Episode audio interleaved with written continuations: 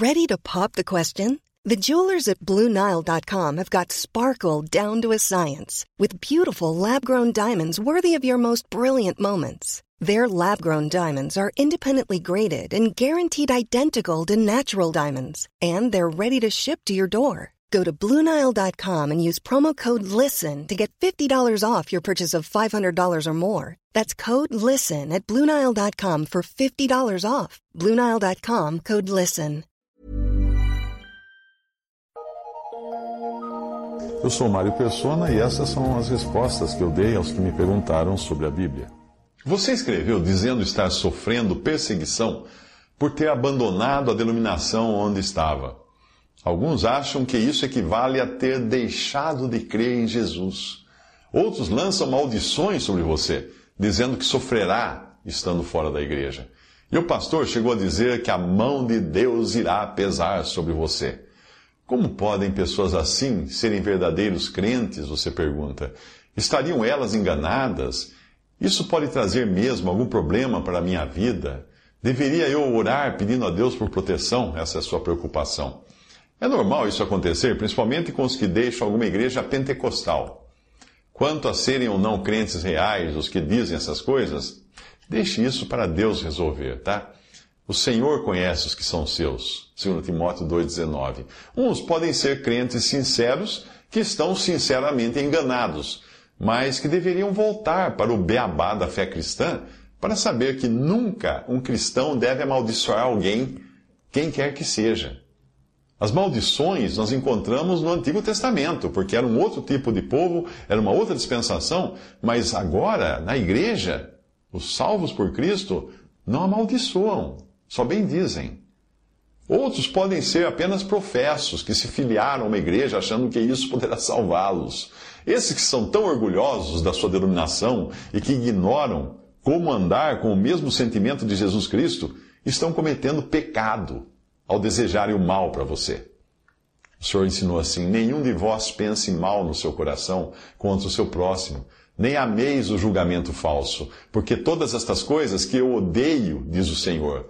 Quando cair o teu inimigo, não te alegres, nem se regozije o teu coração quando ele tropeçar, pois, pois do que há em abundância no coração, disso fala a boca. O homem bom tira boas coisas do, do, bom tesouro do seu coração, e o homem mau do mau tesouro tira coisas más. Mas eu vos digo que de toda palavra ociosa que os homens disserem, hão de dar conta no dia do juízo. Porque por tuas palavras serás justificado, e por tuas palavras serás condenado. Eu juntei alguns versículos de Zacarias 8, 17, Provérbios 24, 17, Mateus 12, 34 ao 37. Esse terrorismo psicológico é muito comum em igrejas pentecostais e é uma das técnicas utilizadas para prender os seus membros pelo medo. São os pobres escravos de seus pastores e sistemas, além de muitos deles serem bastante supersticiosos. Algumas dessas igrejas lembram bastante o catolicismo e, e, até as superstições populares, do tipo sapato com sola para cima da azar, passar debaixo da escada também, ter um gato preto cruzando na sua frente, idem. Eu já ouvi falar de ferraduras, você já deve ter ouvido falar de ferraduras, né? Que as pessoas penduram na parede, na porta de casa, para ter sorte, e elas não percebem que o cavalo teve um azar tremendo quando perdeu a ferradura. E aqueles chaveiros com pé de coelho, que são vendidos para dar sorte, até hoje ninguém parou para pensar que o coelho tinha quatro pés daqueles e mataram ele mesmo assim. Mas algumas superstições surgiram dentro do pentecostalismo como forma de manipular e controlar as pessoas. Sabe de onde vem a ideia de que não se pode comer banana à noite? Tem até uma rima: de manhã é ouro, de tarde é prata e à noite mata. Na verdade, essa é a versão brasileira, porque a, a, a, versão original era a versão portuguesa e a fruta era laranja. Mas o objetivo era, era idêntico: era evitar que os empregados, ou no caso no Brasil, no Brasil colonial, os escravos, entrassem na plantação à noite para roubar e comer fruta. Por isso que a noite mata, a banana à noite mata. Em muitas dessas igrejas pentecostais, as superstições só mudam de nome e de objetos, passando a usar, eles passam a usar coisas do tipo água do Rio Jordão, azeite do Monte das Oliveiras e até pétalas de rosa são vendidas chamadas de rosa de Saron. Existe um comércio que cresce cada vez mais com a venda de badulaques chamados evangélicos e usados nessas igrejas. Vá a uma igreja, vá a uma, uma livraria uh, cristã hoje evangélica, você vai ver o que tem de badulaque, de quinquilharia, que, porque os pastores mandam comprar ou compram para depois revenderem nas suas igrejas. A mesma técnica de amaldiçoar os que abandonam uma denominação pentecostal é usada por muitos pastores. Eu ouvi dizer de um pastor uh, que ele usava essa técnica. Veja só. Vocês sabem que quando eu prego, eu falo inspirado pelo Espírito Santo. Se vocês me abandonarem, estarão abandonando o ministério do Espírito e estarão pecando contra o Espírito, e quem peca contra o Espírito não tem perdão. Hum. Você imagina um cara falando isso com uma música de fundo, bem fúnebre, e uma gargalhada macabra no final, dessa tipo, tipo filme de terror? Deve ficar perfeito, né? Deve ter gente desmaiando de medo. Tudo isso tem também muito de paganismo, sabe? Porque foi assim que os pagãos da ilha de Malta interpretaram o acidente que aconteceu com Paulo, quando a víbora o atacou. Eles não percebiam que era Deus quem havia permitido aquilo, justamente para dar um testemunho do poder de Deus, do Deus que Paulo vinha agora trazer para eles, falar para eles. E havendo Paulo juntado uma quantidade de vides, de gravetos, e pondo-as no fogo, uma víbora, fugindo do calor, lhe acometeu a mão e os bárbaros, vendo-lhe a víbora pendurada na mão, diziam uns aos outros: Certamente este homem é homicida, visto como escapando do mar, a justiça não o deixa viver. Mas, sacudindo ele a víbora do, no fogo, não sofreu nenhum mal. Atos 28, de 3 a 5. Todo esse terrorismo psicológico que é feito nessas igrejas cria em alguns a Síndrome de Estocolmo, que é um estado psicológico em que uma pessoa submetida a um tempo prolongado de intimidação de bullying, de ameaças, ela passa a ter simpatia e até mesmo amor ou amizade pelo seu agressor, pelo seu intimidador. O nome Síndrome de Estocolmo foi dado depois de um sequestro em Estocolmo, na Suécia, em 1973, quando se percebeu que as vítimas submetidas a um forte estresse, forte estresse de dominação violenta se apegaram aos seus captores, aos seus sequestradores, amavam eles e defenderam eles diante da polícia depois. Achavam eles maravilhosos. Esse mesmo sentimento de síndrome de Estocolmo pode ser encontrado em esposas e filhos que sofrem abusos de maridos e pais violentos. Pode ser encontrado em prisioneiros de guerra que são torturados física e psicologicamente. Teve até uma série de TV que explorou, explorou o assunto. A série chama-se Homeland. E ela mostrava um soldado norte-americano que volta eh, ao seu país como herói depois de ter passado anos numa prisão sendo torturado por radicais islâmicos. Mas o que os que o receberam e colocaram medalha no seu peito não sabiam era que debaixo da farda de herói, o que voltava para casa era um psicopata convertido ao islamismo e pronto para se explodir em cega obediência aos seus torturadores. Ele estava ali com uma missão. Mas o que fazer no seu caso, quando você é perseguido e amaldiçoado pelos líderes e por outros da, da religião que ficaram na denominação pentecostal da, da qual você foi liberto? O que fazer com você? O melhor é seguir as instruções do Senhor. Bendizei os que vos maldizem e orai pelos que vos caluniam. Lucas 6, 28. E daqui para frente, olhe bem onde você pisa, porque se você torcer o pé, ah, vão dizer que foi intervenção divina, castigo porque deixou a igreja, maldição diabólica, um monte de coisa. De uma coisa você pode ter certeza: se você torcer o pé e for intervenção divina mesmo, certamente não terá sido por ter deixado a má doutrina, e sim por alguma outra razão. E quando Deus permite algo desagradável na nossa vida, nós sabemos que é para o bem. E pode às vezes vir como consequência da nossa fidelidade em buscar fazer a vontade dele. Com Jó foi assim, e todos sabemos do final feliz da, da triste história de Jó. Alguém provavelmente influenciado pela doutrina que permeia nessas religiões, eh, me questionou como João Batista podia ter sido morto se era fiel a Deus. Para essas pessoas, quando acontece algum problema, seja de enfermidade, acidente, ou o que for, é porque deve ter algum pecado oculto, ou uma maldição familiar vinda de algum antepassado que foi pirata há 300 anos. É claro que os que ensinam essas coisas sempre tem alguma sessão milagrosa depois para livrar a pobre alma atingida pelo infortúnio, né? livrá-la da, da, da, da, maldição hereditária, do mal olhado, das correntes, da, da, da, macumbarias. É claro que ela vai ter que deixar lá uma, uma oferta bem poupuda na mão do pastor para poder ser liberta desses males. Né?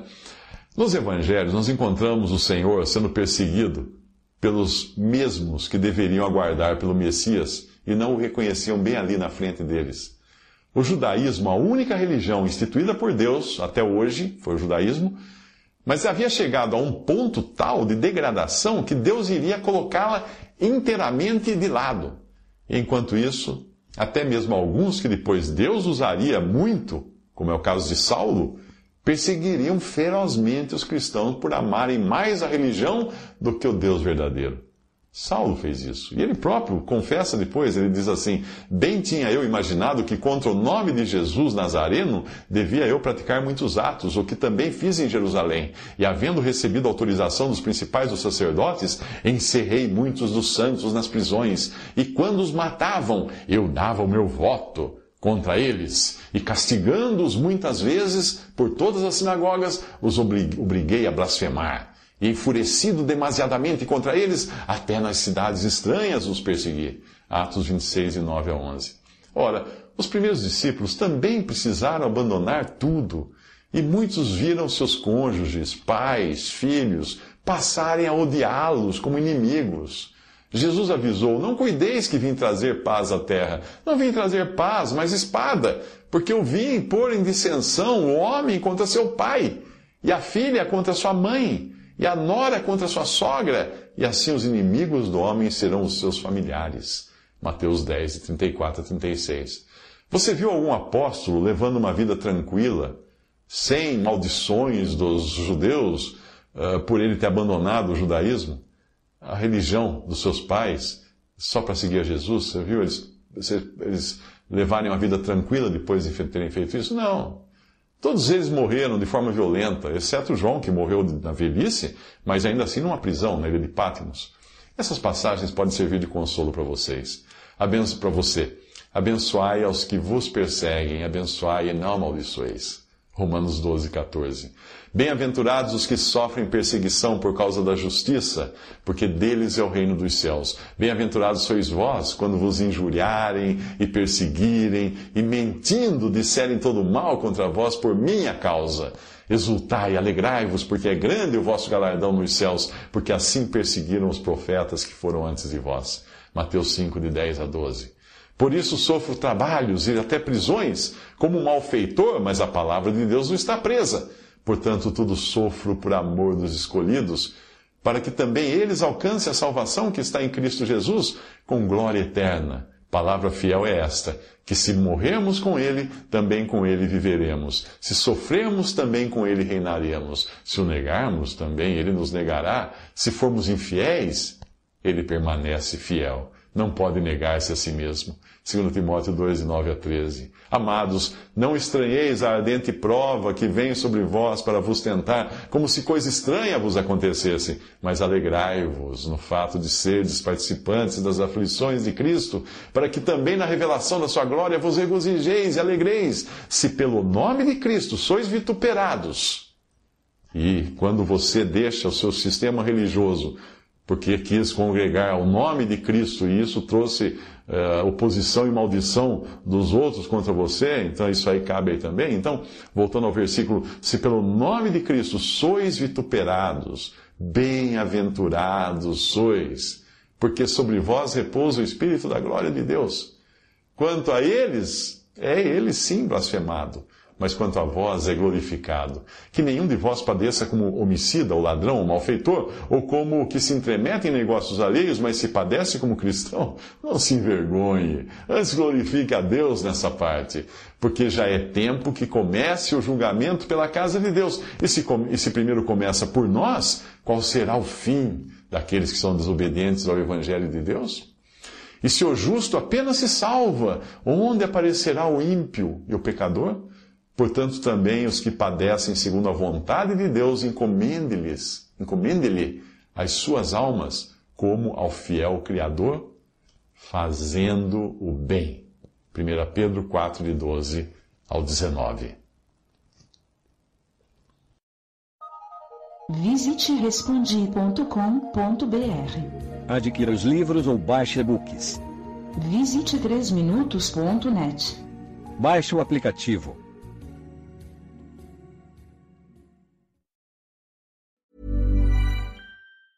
Hey, it's Danny Pellegrino from Everything Iconic. Ready to upgrade your style game without blowing your budget? Check out Quince. They've got all the good stuff shirts and polos, activewear, and fine leather goods, all at 50 to 80% less than other high end brands. And the best part? They're all about safe, ethical, and responsible manufacturing. Get that luxury vibe without the luxury price tag. Hit up quince.com slash upgrade for free shipping and 365 day returns on your next order. That's quince.com slash upgrade.